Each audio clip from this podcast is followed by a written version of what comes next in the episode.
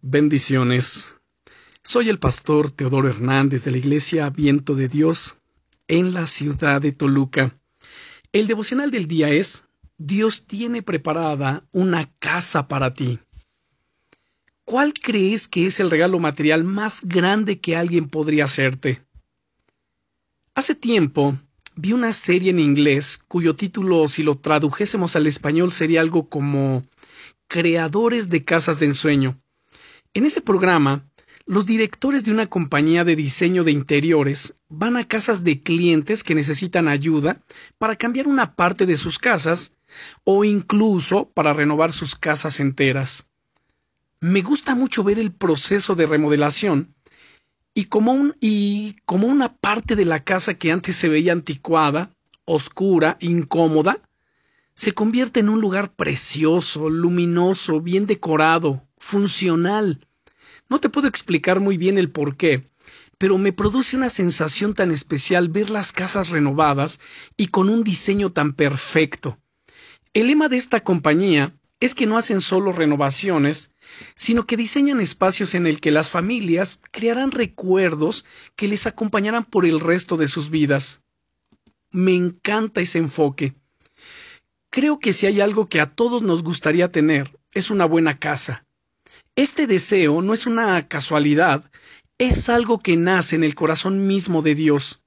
Del mismo modo que lo es el deseo de crecer en un hogar sano, con una familia que esté llena de amor y que sea cariñosa. Él desea que puedas tener una casa preciosa aquí en la tierra, pero sobre todo, Él te ha preparado una casa increíble en el cielo. Esto es lo que dijo Jesús a sus discípulos en San Juan 14, versículo 2, en la casa de mi padre muchas moradas hay. Si así no fuera, yo lo hubiera dicho, voy pues a preparar lugar para vosotros. Algunas versiones traducen el término moradas por casas o incluso por mansiones.